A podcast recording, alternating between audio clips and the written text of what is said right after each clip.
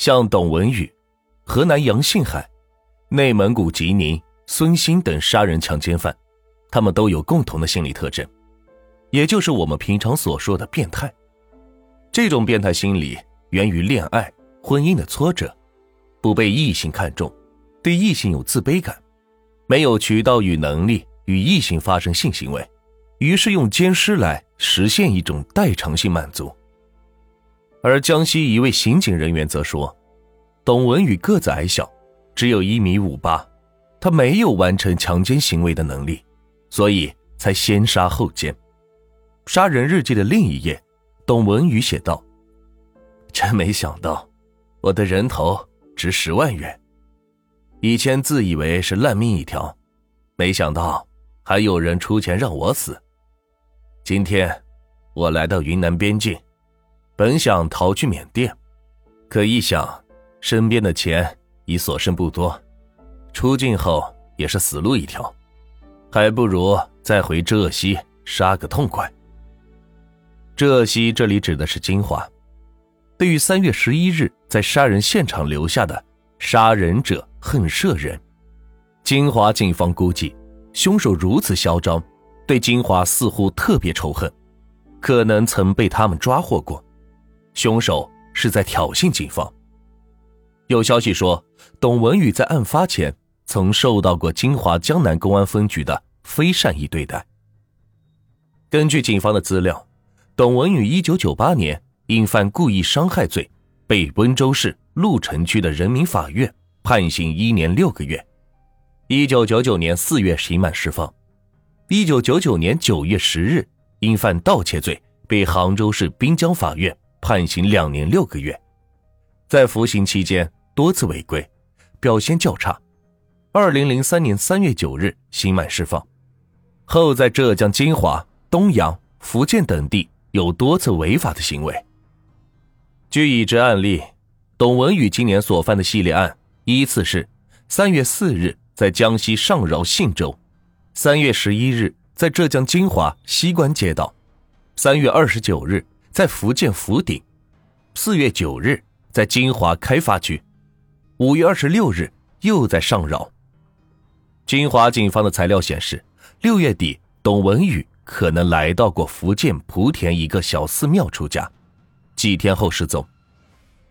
八月中旬，董文宇出现在桂林火车站。据警方一位人员说，警方是截获了董文宇用手机给他哥哥的电话。他哥哥焦急的对他说：“你怎么还在打电话？你不知道你已经被通缉了吗？”可能就是在那个时候，董文宇找到了那张。夹在他笔记本中的通缉他的报纸，而警方也获知他在桂林，但董文宇还是在警察的眼皮底下跑掉了。十月二十三日，董文宇在浙江瑞安出现；十一月十六日，董文宇在四川宜宾落网。据其交代，来宜宾已经有九天了，是从云南昭通来的。神出鬼没，有很强的野地生存技能。还有很强的反侦查能力的连环杀手董文宇带来了极大的恐慌。自案发以来，三幺幺系列案件就成了人们心头挥之不去的梦魇。特种兵杀手、变态杀人狂、红衣女子天煞克星，种种谣言如洪水泛滥般倾漫在大街小巷。一时间，人们谈三幺幺色变。金华市区是陷入了一片人人自危的恐慌之中，人们是不禁的自问：这样的悲剧还会不会重演？下一次悲剧的主角又该轮到了谁？董文宇落网后，金华警方这样描述当时的情景：金华爱科医院不远处，是金华大学城，若干学校坐落其中，恐慌自然也在学校里是蔓延开来。四月二十五日，金华职业技工学校的学生半山腰的火焰在各大论坛发表“金华金县多起连环杀人案，犯人尤其喜欢杀女性”的帖子，警告各位网友晚上早点回家，锁好门窗，居住地不怎么安全的地方应该多加小心，尤其是两个或者两个以下的女性。半山腰的火焰说。他发的帖子绝非危言耸听，更加不是制造恐慌。帖子还说，金华市公安局局长称，如果在本月底破不了案，他将辞去局长一职。四月二十七日，半山腰的火焰被金华江南分局拘留，警方说他严重扰乱了社会公安秩序，危害了群众安全感。重大案情不应该由个人来发布，因为扭曲和夸大不能得到控制。但一个案件尚未查清之时，警方应不急于辟谣。人们产生焦虑也是正常的，这就要布控，给民众以安全感。最重要的是及时破案，命案必破才是最大的安全感。八月份，董文宇通缉令下发后，董文宇恐慌更是在全国蔓延开来。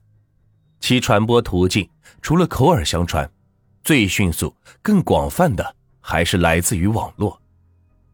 八月，董文宇在广东的消息更是沸沸扬扬，人们把听到的杀人案件通通与董文宇联系起来。高尔夫山庄杀人案被说成董文宇干的，三灶女工自杀也说成是董文宇所为。警方也是宁可信其有，不可信其无。七月二十六日、二十七日，海南的海口两乡镇发生了一起疯子袭击村妇并强奸一名幼女的案件。警方初步判断，该强奸犯与公安部 A 级通缉犯董文宇的体貌特征相似。当地媒体报道说，A 级通缉犯董文宇逃到海南，海口五百名警民包围甘蔗林抓捕。谎言止于事实。没有人被拘捕，东莞的企业得到嫌疑人董文宇有可能流窜到东莞，望企业的企管人员做好招工把关、宿舍管理及安全防范教育的提醒。之前说到的江西上饶的江宗狗，董文宇光顾后，他把房子给卖了，据说亏了二十万。浙江金华江南开发区的一个小区房屋，命案发生后，房主打扫粉刷后。出租给了附近大学城的一对学生情侣。邱斌接到的高村的出租屋，同样是打扫粉刷后出租给了同样来自贵州的一个打工家庭。他们之前不知道他们所住的地方曾经发生过命案，当他们知道后，不禁的心头一紧。